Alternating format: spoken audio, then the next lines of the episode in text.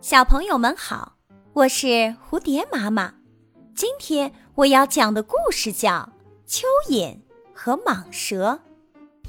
一天，一只小蚯蚓在一棵无花果树下见到了一条正在沉睡的蟒蛇。这条蟒蛇纤长强健的身材使小蚯蚓赞叹不已。他真希望自己能够像蟒蛇一样伟岸呢。蚯蚓想着想着，便不由自主地爬到蟒蛇的身边，努力地伸长自己的身子，期望能够使自己变得像蟒蛇一样。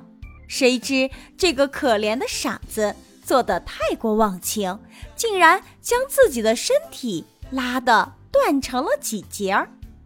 这个故事告诉我们：不自量力、盲目模仿的结果，只能自取灭亡。